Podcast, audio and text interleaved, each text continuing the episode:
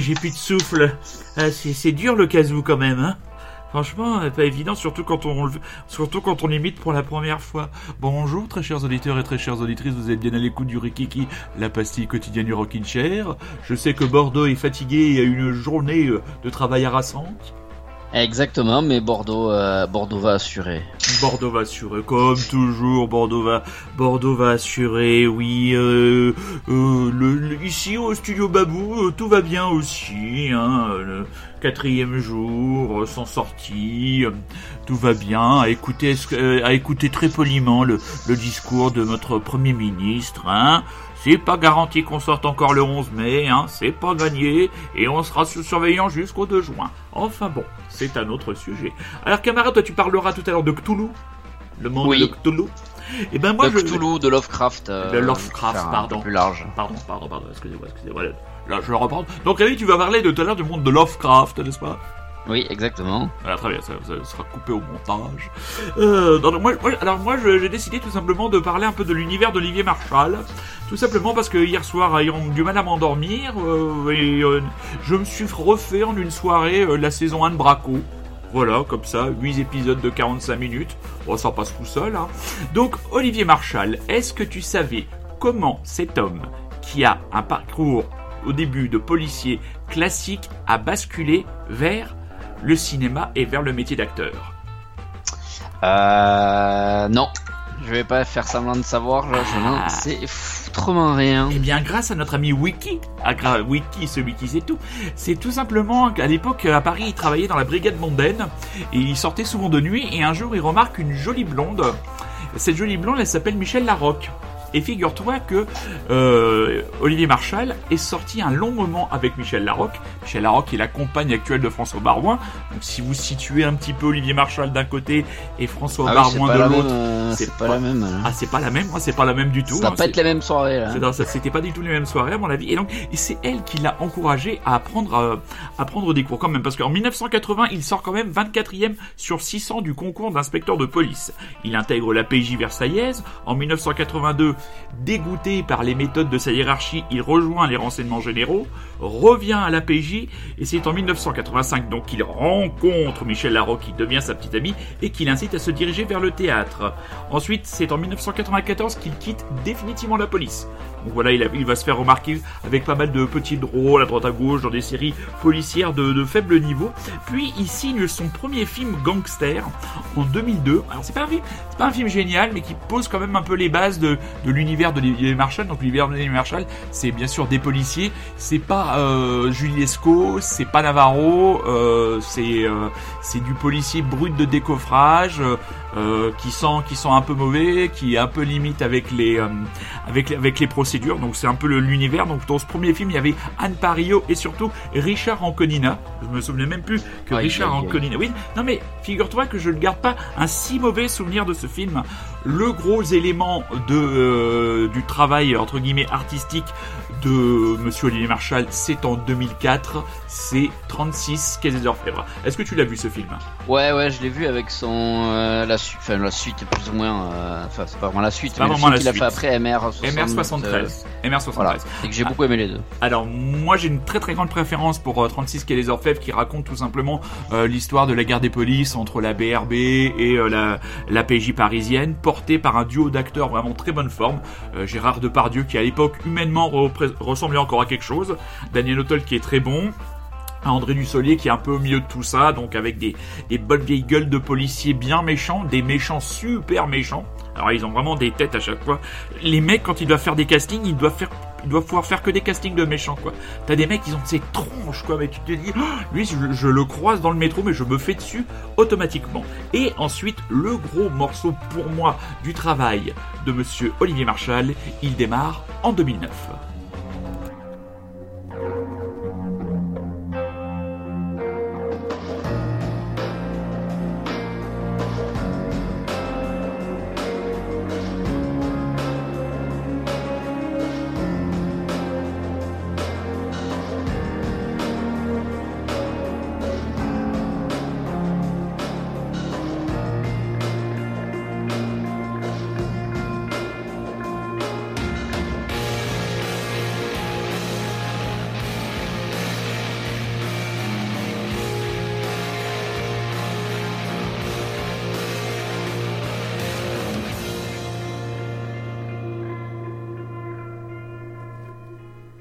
Alors là, nous avons le générique de la série Braco, donc dont la première saison a été diffusée sur Canal+ en 2009. Donc il faut savoir que sur cette première saison, il était à la fois l'auteur, mais il a été aussi le réalisateur de la plupart, la plupart des épisodes. Et euh, on se dit quand on voit euh, les locaux, la vétusté, enfin, on se dit ouais, il exagère un peu. Et moi, il m'est arrivé de devoir aller, euh, aller euh, porter plainte ou d'en faire une déposition dans le cadre d'événements en 2013 et je suis allé au commissariat de Bobigny. Et à un moment j'ai traversé le commissariat et franchement le commissariat ressemblait à un décor de Braco. Et le commissariat de Bobigny, il, il se passe pas des choses dans l'engrenage là, euh, dans une des saisons d'ailleurs? Euh, peut-être, peut-être. C'est quand c'est le, le, commissaire, comment il s'appelle, le vieux là, euh, qui est muté là-bas là. Oui, oui, oui, je vois ce que tu peux. Oui, comment il s'appelle euh, On est en train de dévier du sujet, mais c'est pas grave. Comment il s'appelle Ah, Braco. Ben oui. Ah, non Ah, c'est pas. Il faut quand même, faut quand même être honnête. Braco, c'est pas le même niveau qu'Engrenage. Euh, je pense qu'autant Engrenage a été euh, chercher son inspiration du côté d'une série comme The Wire, comme on l'avait Ça dit. n'a pas la même ambition. Ça n'a pas la même ambition, C'est c'est ça, beaucoup ouais. plus, c'est beaucoup plus léger. Je pense que Braco, la grosse influence, c'est. The Shield. Franchement, Oui. puisque Ah voilà, oui, oui, c'est, je pense, clairement. je pense que c'est clairement, c'est clairement assumé The Shield, série américaine que moi j'adore, qui suit une strike team, donc une brigade territoriale d'un quartier de Los Angeles. C'est les flics, les flics ripoux, on peut le dire, euh, qui sont toujours sur la tangente, très mais qui limite. font- ouais, ils sont très très limites. C'est le cas de Braco aussi, hein. C'est un, Oui. c'est ouais, c'est ouais. ce qu'on appelle un service de BT, de brigade territoriale. C'est un peu les, les flics de choc que vous trouvez dans les différents euh, départements d'Île-de-France. Vous en trouvez aussi en province, qui à chaque fois se retrouvent dans des situations pas possibles. Euh, Sur la saison 1, tout part de le- la vengeance d'un, la vengeance suite à un, au suicide d'un collègue qui a été, euh, qui, qui a été un peu, euh, un peu, un peu trop limite et qui s'est fait pincer par l'inspection génitale des services, comme ils disent entre eux, et ils vont se retrouver emmêlés dans un engrenage de violence et de vengeance qui va les perdre. Et après, on les suivra. Il y a eu quatre saisons en tout. Olivier Marchal, lui, est, euh, revendique pleinement la toute première saison. Il a quitté le navire en cours de saison 2 parce qu'il ne s'y reconnaissait.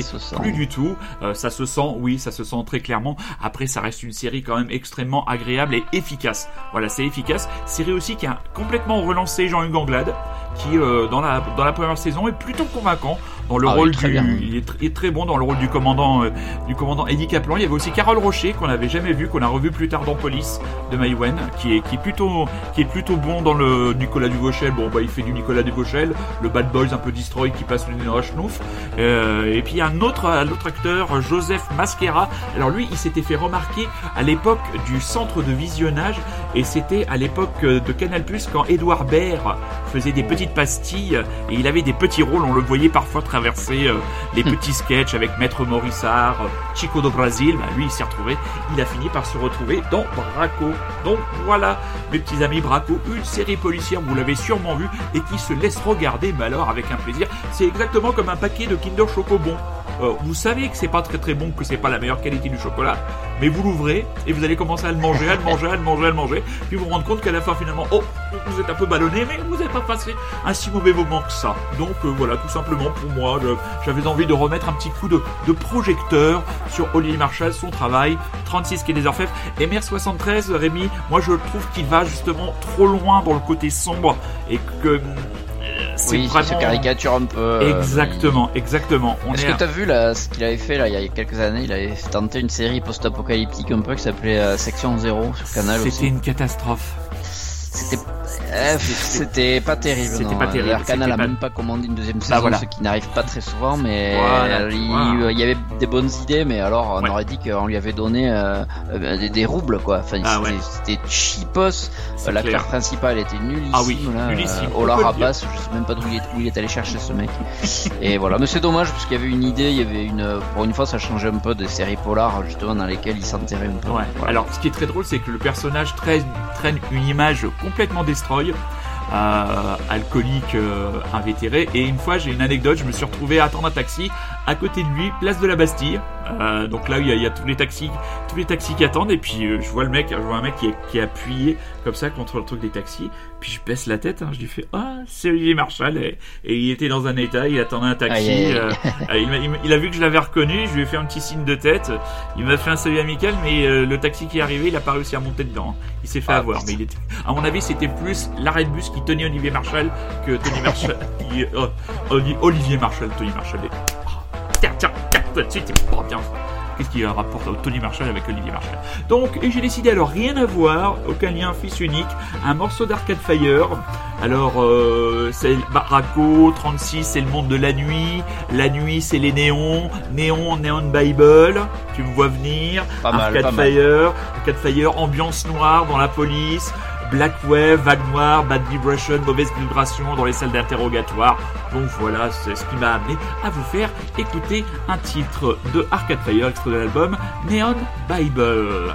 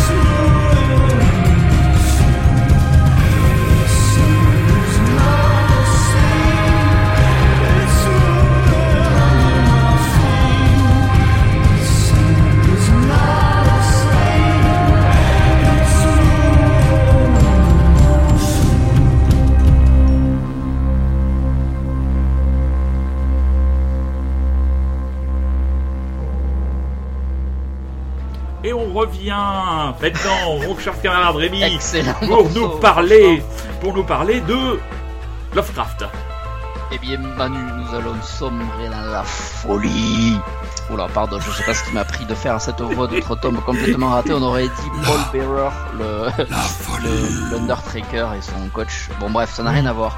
Oui, c'était un, un sujet que je tenais à aborder euh, depuis le début du Rikiki, Oui. qui fait déjà quand même, euh, qui fête aujourd'hui son 27e numéro, hein, je pense Ouais, peut ouais, le dire. ouais, va- Et Je tenais, de, par- à- je tenais euh, à, par- de parler de, de, de Lovecraft, qui est un écrivain que moi j'aime beaucoup, en tout cas que j'ai lu pas mal, enfin pas mal, hein, c'est relatif parce qu'il a quand même pas écrit des milliards de trucs, Oui. mais euh, il a en tout cas avec le peu de le peu de bouquins ou de, de nouvelles qu'il a sortis, il a réussi à créer un univers absolument incroyable et qui a inspiré mais des tas et des tas et des tas d'auteurs dans tout- tous les domaines, hein, dans le cinéma, dans le- la littérature évidemment, dans les jeux vidéo, dans, le, Mhm. dans les BD évidemment. Et euh, notamment, euh, mais je suis toujours dans ma période, enfin ça fait un moment que je suis dans une période de BD, hein, donc euh, dans ma période angoulémoise on va dire, je sais même pas si ça se dit, mais c'est pas grave. En tout cas, euh, il y a deux ans, j'avais découvert dans la sélection officielle de la BD d'Angoulême une Oui. BD de Gu Tanabe, qui Oui. est donc euh, ukrainien comme on peut l'entendre, donc qui est bien J'aurais dit japonais. J'aurais dit japonais Gutanabe. Il est bien sûr japonais, c'était une petite Ah. boutade. Car des boutades, il y en a peu chez Lovecraft, donc je vais essayer d'en rajouter quelques-unes parce que sinon, euh, on va passer une très mauvaise soirée. On va finir avec la barbe blanche comme un certain Edouard Philippe. Donc, euh, Monsieur Kutanabe a sorti euh, plusieurs, euh, plusieurs, plusieurs tomes d'adaptation de, nouvelles de Lovecraft. Son premier, euh, son premier, sa première œuvre, c'est Les Montagnes hallucinées. Alors, Les Montagnes hallucinées, c'est une des nouvelles les plus connues de Lovecraft qui se déroule en Antarctique ou en tout cas euh, ouais voilà en Antarctique donc il fait il fait très froid. Euh, il y Ah a bon souvent des expéditions là-bas qui vont pour essayer de, de, de voilà de, de trouver des espèces de de formes pour trouver des espèces de ruines qu'ils ont trouvées là depuis euh, voilà qui sont là depuis très très longtemps. Il y a souvent des personnes qui ont des visions qui les ont attirés là-bas et du coup ils se rapprochent des endroits avec des grottes avec des Bref, c'est un univers assez barré euh, que Lovecraft. C'est, euh, je pense, l'écrivain qui, qui, qui parle le mieux de la folie, vu qu'il en est fini fou. Euh, Il est pas mort vieux d'ailleurs, le pauvre. De quelle nationalité il était? Eh bien, Lovecraft, de son prénom Howard Phillips, était né Ah. comme Manu, chacun sait, dans Oui. le Rhode Island. Donc, il est Ah, américain. Il est américain, ce bon vieux, bon, l'état de Rhode Island. Voilà, il a une bonne tête de, de, de, de, de bizarroïde, il a une Ah tête oui. toute ovale. Là, je sais pas si t'as déjà vu ça. Oui, oui, oui, j'ai déjà vu sa là, tronche, il, est, ouais, ouais, bon, ouais. il est mort à 46 ans, c'est pas si non plus si, Oh, jeune que ça. Enfin bon, bref. Et voilà, je tenais à mettre en avant euh, ces, ces- ces mangas donc de Gu euh, Tanabe qui a vraiment mais adapté de manière incroyable euh, donc sur deux magnifiques tomes parus chez Ki-Un qui euh, voilà c'est donc des seinen hein, c'est-à-dire que c'est des mangas plutôt pour adultes plutôt euh, torturés plutôt euh, violents Mmh. et surtout, la particularité de ces bouquins, c'est qu'ils ont la, la couverture, en tout cas la, le- le- la couverture et l'arrière, c'est du cuir. Tout est en cuir relié, c'est magnifique. Les tomes sont doivent bien faire euh, 300-400 pages, je pense. Oui. T'en as deux donc qui font les montagnes oui. Il en a sorti ensuite un troisième, cette fois-ci il adapte euh, dans l'abîme du temps. Donc là ça se passe plus dans les déserts, euh, je crois que c'est en Australie que ça se passe. C'est un peu toujours le même délire où tu suis des, euh, des, des- des chercheurs ou des, scientifiques qui sont attirés dans ces coins-là pour aller rechercher des ruines qui leur apparaissent dans des rêves, etc. Ça parle beaucoup de rêves, de monstres de, et de, de créatures que tu ne peux pas décrire. C'est ça qui est assez drôle, c'est qu'il décrit des choses qu'il dit ne pas pouvoir décrire. Et, euh, et limite, tu deviens fou quand tu lis ça parce que t'a- t'arrives pas à imaginer ce que tu lis et c'est c'est vraiment bien foutu quoi. C'est c'est une Mhm. lecture qui te laisse pas euh, saine d'esprit, ou en tout cas qui te laisse pas. C'est euh, bien, en période de confinement, une Voilà, lecture non, qui ne vous ne laisse pas pas non, c'est peut-être pas une bonne idée à lire en ce moment. Euh, et j'ai vu qu'il y a un quatrième tome qui est paru là que je n'ai pas encore, euh, donc je vais m'empresser dès que je peux. De toute façon, vous pouvez acheter des, livres, des, des bouquins chez vos libraires. Il y a pas mal de libraires qui font de la livraison à domicile. Ils en ont besoin, donc euh, n'hésitez pas. Euh, voilà, c'est mieux que de commander chez Amazon. Hein, Ah bah oui, vraiment, les mais- ils sont en train de crever la gueule ouverte. Les Verboten Amazon. Verboten. Verboten Amazon. Et euh, bah écoute, t'as fait un peu long, donc euh, moi aussi, voilà. Je vais rajouter une couche de gras sur le gras, parce que c'est bon, Manu, du beurre sur du jambon, du jambon sur du beurre. Et du pain. Je Et du pain, parce que sinon les mains sont grasses. Exactement.